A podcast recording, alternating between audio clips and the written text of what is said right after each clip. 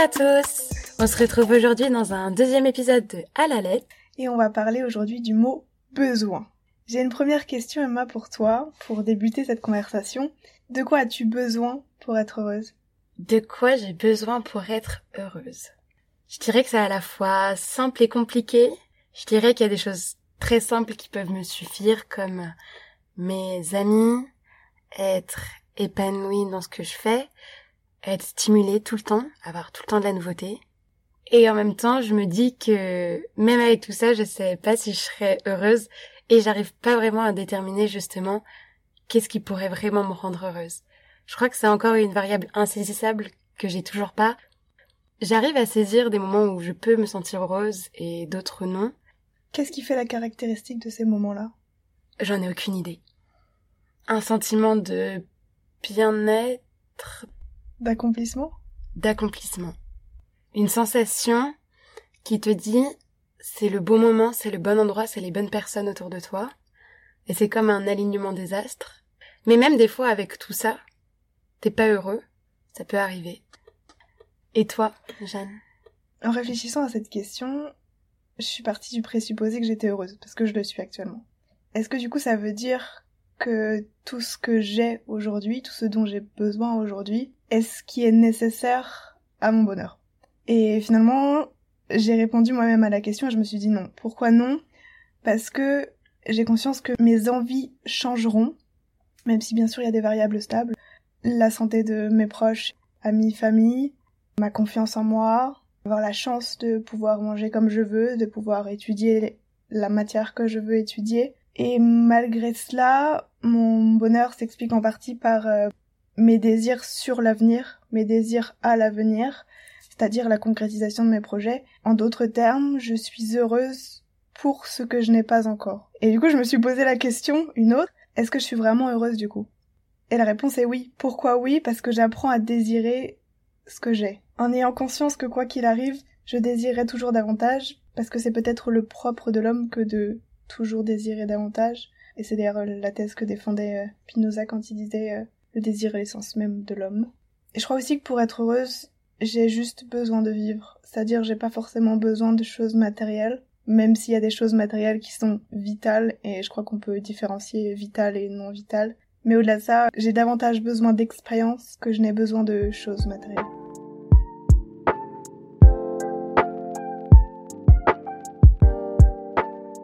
C'est très intéressant le fait que tu intègres le désir dans ton bonheur? Parce qu'en étudiant plusieurs philosophes, on se rend compte que cette tension entre désir et bonheur, elle, elle est d'une complexité, il y a plein de différents regards qui s'affrontent là-dessus. Et toi, dire que le désir naît ton bonheur et même en est la source et le crée, très intéressant.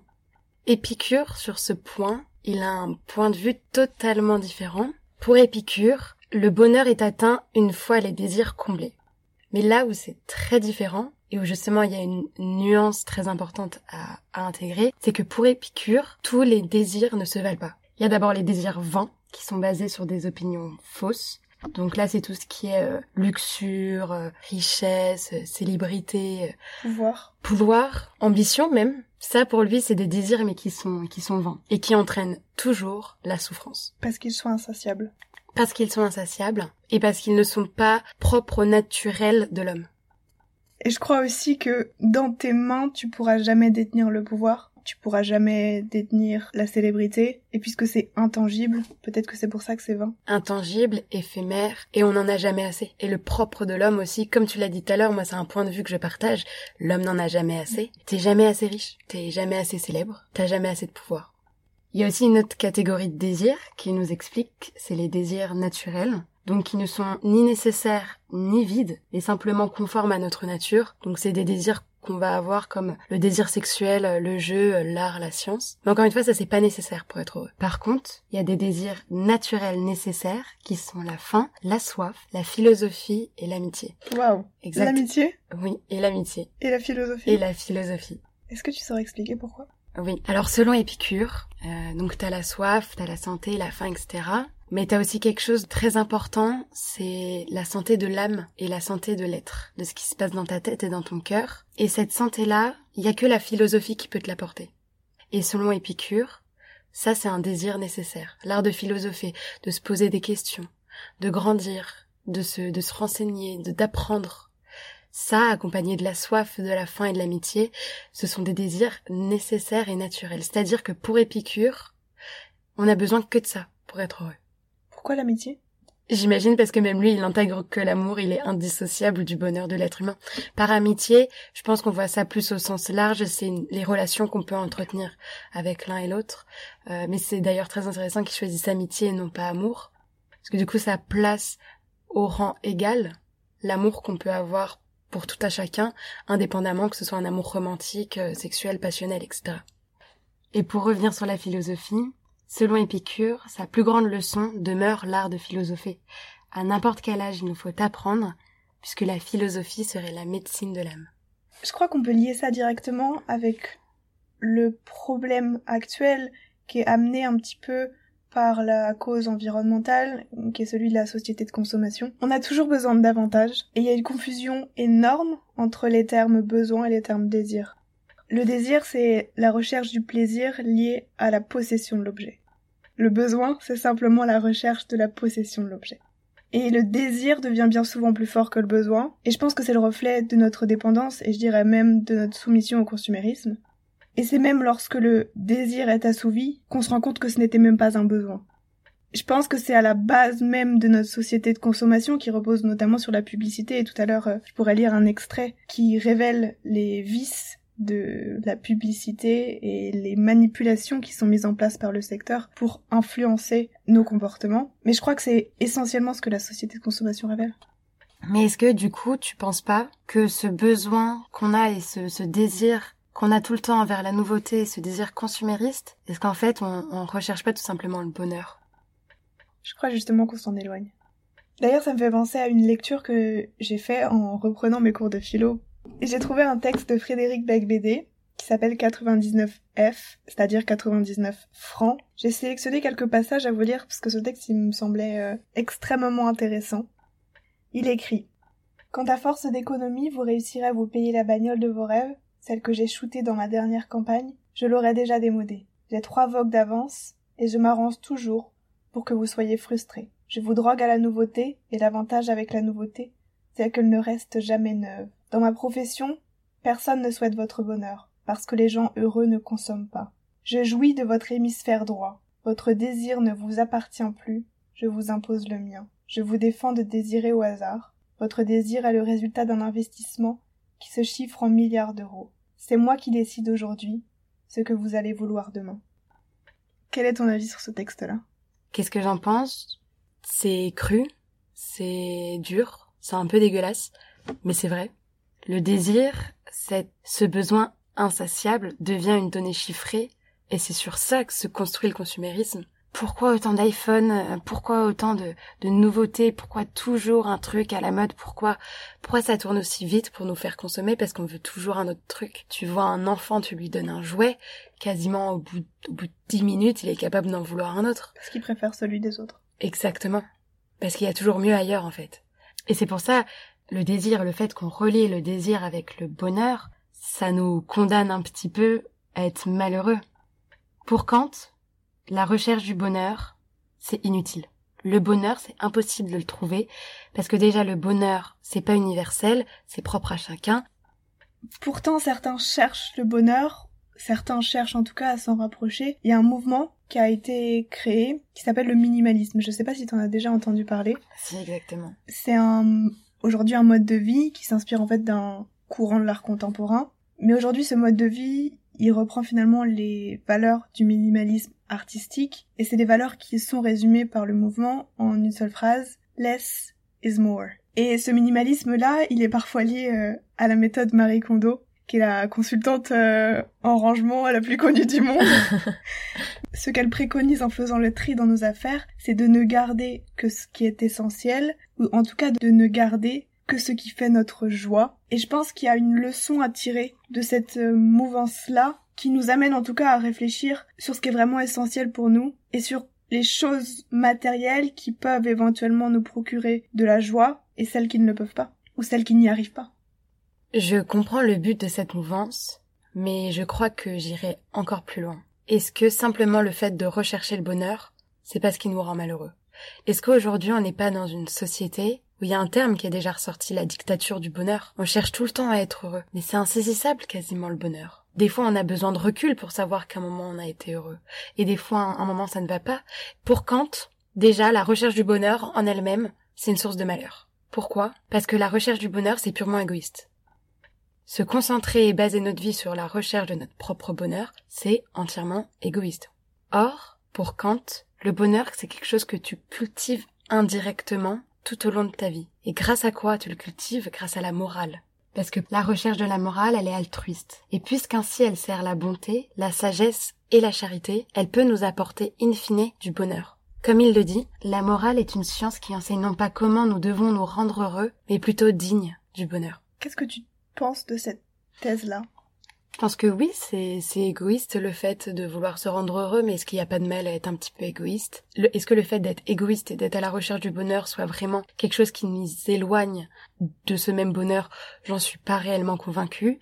Par contre, le fait qu'aujourd'hui on soit dans une société où, en effet, on est dans une recherche accrue et quasiment constante du bien-être, du yoga, de la méditation, de toute cette mouvance, mais moi, j'en fais partie d'ailleurs. Hein. Parce que le développement personnel est aussi devenu un marché extrêmement lucratif. Exactement. Et mais est-ce que à toujours voir ces livres partout, être heureux, comment devenir heureux, est-ce qu'on se met pas une pression horrible et énorme qui nous rend plus malheureux qu'autre chose? Le marché, en tout cas, nous tente de nous vendre notre bonheur. Il tente de nous vendre des livres qui seraient censés nous rapprocher du bonheur. Est-ce qu'ils nous en rapprochent réellement? J'en suis pas certaine peut-être qui nous permettent d'en apprendre davantage sur nous. Pourquoi pas nous donner les clés d'habitudes, de pratiques que l'on peut mettre en place pour nous rapprocher du bonheur? Est-ce qu'on atteint le bonheur pour autant? Mais qu'est-ce que le bonheur? Comment un livre peut te dire comment être heureux alors que cette notion, qui pourtant date de milliers d'années, n'a jamais été définie? Et est subjective, par essence même. Notre discussion me fait penser à un mythe que tu dois probablement connaître, le mythe des Danaïdes. Tu le connais? Tu le connais pas? Non, je le connais pas. Je vais raconter brièvement l'histoire parce que le contexte mérite d'être posé. Le mythe des Danaïdes raconte l'histoire des 50 filles du roi Danaos. Le frère de Danaos, Égyptos, a lui 50 fils, qu'il voulait unir aux 50 cousines, c'est-à-dire aux 50 filles du roi Danaos. Danaos préfère à lui fuir avec ses filles pour éviter qu'elles ne soient mariées de force, mais Égyptos envoya en retour ses fils avec la mission de ramener leur promise et de tuer Danaos. En réponse, Danaos ordonna à chacune de ses filles de prendre un poignard pour qu'elles tuent leur époux lors de la nuit nuptiale, ce que quarante-neuf filles feront, à l'exception d'une, par amour pour son époux. Pour ce crime, les Danaïdes sont condamnées aux enfers, où elles doivent remplir une jarre percée que l'on a appelée le tonneau des Danaïdes. Et donc cette punition exprime le supplice de l'incomplétude. C'est-à-dire que remplir un tonneau percé pour l'éternité peut être considéré comme l'allégorie de notre insatiabilité, à la seule exception, à la seule différence en tout cas, que nous on est libérés par la mort. Et je crois que la mort peut ici être perçue comme une oui, une vraie libération d'un supplice. Qui est celui de toujours vouloir plus. Exactement. Peut-être que certains certaines d'entre vous ne considèrent pas cela comme un supplice. Peut-être cependant que le sujet mérite réflexion.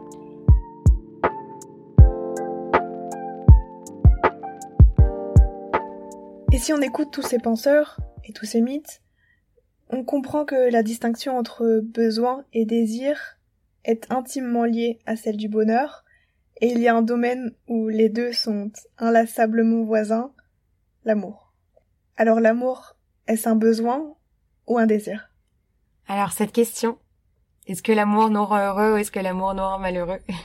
Ah, Amy Winehouse, elle a sorti une chanson qui s'appelle Love is a Losing Game. Elle est magnifique. L'amour est un jeu perdant. Alors est-ce qu'on peut gagner en amour ou est-ce que on est destiné à perdre? Pour parler du, désir, de l'amour, j'ai envie de parler d'une figure que on connaît beaucoup, celle de Don Juan. Et Don Juan, pour récapituler le mythe, il court après toutes les femmes du monde. Il les désire, toutes, et dès qu'il en a une, il va vers l'autre. Il ne s'arrête jamais. La seule chose qui arrêtera Don Juan, ce sera sa propre mort. Comme on l'a évoqué d'ailleurs plus tôt. Et pourquoi? Parce que Don Juan il a décidé de désirer. Et il a décidé d'être toujours à la poursuite de l'amour. Sauf que justement, à chaque moment qu'il a cette femme, le manque disparaît. La curiosité disparaît. Et par conséquent, il n'y a plus de désir. Quand tu détiens enfin ce que tu veux, ce que tu souhaites, le désir s'envole. Il y a aussi le fait que Don Juan, c'est la figure du désir passionné. Et il est dit en philosophie que la passion, c'est un délire du désir. D'ailleurs, selon Albert Camus dans le mythe de Sisyphe, Don Juan y représente cette dualité absurde entre la condition humaine, où le bonheur se perd entre désir et besoin. Et ce qui est fascinant, c'est que pour Camus, Don Juan, c'est un fou, mais qui en réalité est un grand sage. En fait, pour Camus, Don Juan, il incarne un tournant philosophique, parce que dans sa transgression des codes, il échappe en réalité à la condition humaine. Don Juan, il ne se cantonne pas au temps, mais il est à la recherche d'une chose immortelle, l'amour. Et ainsi, à l'encontre de sa condition, il cherche l'éternité à l'intérieur de la vie elle-même. Il a conscience de la finitude de l'être, et donc du caractère absurde de l'existence. Si j'avais à répondre, je crois que je serais pas d'accord avec Albert Camus. Parce que pour moi, comme on l'a dit plus tôt, Don Juan, c'est la figure de notre caractère absolument insatiable. Il est toujours à la recherche de davantage. Je, je sais pas, mais quand, quand on a réfléchi à cette thématique, la première figure presque qui nous est venue en tête, c'est celle de Don Juan. Et je pense que ça révèle quelque chose. Au-delà du fait que Albert Camus euh, tente de le défendre, je crois que je suis pas d'accord. Je suis plutôt d'accord avec toi. Pour autant, je pense que Camus, ce qu'il essaye de nous faire comprendre, c'est que, dans sa perspective, on est voué à désirer, on est voué à être malheureux, et Don Juan, lui, il le comprend, cette chose. Il comprend que c'est insaisissable et il comprend que la seule chose, de toute façon, qui va le libérer, ce sera sa mort. Et comme il est dans la compréhension de ces choses, il décide de ne pas vivre par les règles. Foutu pour foutu, j'y vais, et je vivrai ma vie dans cette recherche unique qui est celle de l'amour. Est-ce qu'au final, on, on le fait pas tous un peu? Mais lui, il y va à coûte que coûte. Et en faisant ça, il est entièrement libre de ce qu'il fait. Si Don Juan est l'allégorie de notre société actuelle de consommation, je crois qu'il y a une, un constat que l'on peut dresser, c'est que la société de consommation de toute manière repose sur un désir, et que l'amour en est un. À tel point que l'amour est aujourd'hui devenu un marché, lucratif qui plus est, pour lequel on peut parler de capital séduction ou de négociation amoureuse, et finalement la frontière entre amour et commerce devient de plus en plus poreuse, et encore une fois je vais utiliser un terme économique, à quel prix? Je renchérirai ton propos par l'inconscient. Combien de fois on a entendu dans notre vie et ils vécurent heureux jusqu'à la fin des temps. Ils vécurent à deux, un homme, une femme, et jusqu'à la fin de la vie. Mais est-ce que c'est possible d'aimer jusqu'à la fin de la vie d'un amour amoureux, sachant qu'aujourd'hui, on intègre dans nos relations de couple un facteur qui n'était pas autant au centre auparavant, le désir? Aujourd'hui, le désir, désirer l'être avec lequel tu es, est au centre du couple. C'est ça qui a vachement changé dans notre dynamique de couple. C'est qu'avant, tu pouvais te marier avec quelqu'un sans même le désirer, parce que de toute façon, ça allait être ton allié et ton ami jusqu'à la fin. Aujourd'hui, on a cette possibilité de partir, on a la nouveauté à chaque coin de rue, et le désir est partie intégrante du couple. Mais, sachant que le désir naît d'un manque, est-ce que c'est possible de désirer toute la vie Et si on part du postulat que c'est impossible, alors comment vivre heureux jusqu'à la fin des temps? Aujourd'hui, la chose qui peut avoir changé, c'est que l'attachement est moindre. Et il y a une sociologue qui écrivait La personne la plus détachée est toujours celle qui détient le pouvoir. Aujourd'hui, comme l'engagement qui hier était la norme et aujourd'hui euh, c'est pas l'exception encore, mais le mariage devient questionné. Et dans ce cadre-là, le détachement est aujourd'hui plus important qu'il ne l'était avant. Et le détachement est tel que la distance pourrait créer le désir ou le besoin. Justement, il y a un truc très intéressant avec ce désir et avec le besoin de créer la distance, c'est que déjà on a observé que 34% des femmes en couple au bout d'un an voient leur libido drastiquement baisser. Est-ce que ça voudrait donc dire que les femmes ont besoin d'avoir ce désir et que ce désir naît d'un manque. Pour revenir sur la phrase et il vécut heureux jusqu'à la fin des temps, cette phrase que notre inconscient elle a intégrée, est-ce qu'elle ne, elle ne condamne pas à une souffrance inévitable? Parce que puisque le désir naît du manque, est-ce que le couple monogame qui se restreint à l'exclusivité, lui qui est censé durer toujours, est-ce qu'il nous condamne pas un petit peu à souffrir? Faudrait-il instaurer du manque à l'intérieur du couple, avoir l'impression de ne jamais vraiment saisir la personne, instaurer une distance, qu'elle soit mentale ou physique, que l'autre reste toujours insaisissable, qu'il y ait un manque, peut-être qu'il soit créé par la peur récurrente de perdre l'être aimé, peut-être. Peut-être en maintenant également l'identité propre de chacun des deux ou plus êtres, parce que c'est de cette identité propre que naît la différence. Le mystère. Et le mystère Le mystère de l'autre. Le manque d'une certaine manière. Le manque de l'inconnu en partie. Le manque de l'inconnu. Est-ce que, Jeanne, du coup, tu ne penses pas qu'avec nos couples traditionnels et la vision qu'on a du mariage, celle qui est de s'unir à deux jusqu'à la fin, vivre dans la même maison, se réveiller tous les jours dans le même lit, pendant 40, 50, 60 ans, ça peut être le bonheur, mais est-ce que ça peut être l'amour? Est-ce que ça peut être le désir? Est-ce que il y a de l'amour sans le désir? Est-ce qu'il y a du désir sans l'amour? Est-ce que où est le bonheur dans tout ça? Qu'est-ce que t'en penses toi de cette figure du mariage qu'on a traditionnel Je crois qu'encore une fois tout est question de choix personnel. Si vous êtes heureux dans un couple et que vous souhaitez vivre et que vous vivez effectivement heureux jusqu'à la fin de vos jours dans une même maison à dormir dans le même lit à côté, va grand bien vous fasse. Et si c'est pas le cas, détachez-vous-en de ce modèle qu'on a voulu instaurer et qui aujourd'hui est remis en question, et peut-être à juste titre, mais en tout cas, je crois qu'il y a là également une liberté à euh, instaurer, ou en tout cas une pression à relâcher sur ce qu'on a considéré comme un modèle à suivre. Et est-ce que justement aujourd'hui, la hausse du nombre de divorces, le fait qu'on ait plus le choix, est-ce que ça ne montre pas tout simplement que le fait de se marier et s'unir à une seule et même personne jusqu'à la fin de notre vie, c'est une foutaise? C'est pas quelque chose, au contraire, qui entretient un malheur? À vie. Laissons-nous la liberté de choisir. Et si tel est le modèle qui vous convient, euh, faites ainsi, sans juger les autres pour ce qu'ils font et sans vous juger vous-même si, si votre bonheur est ainsi.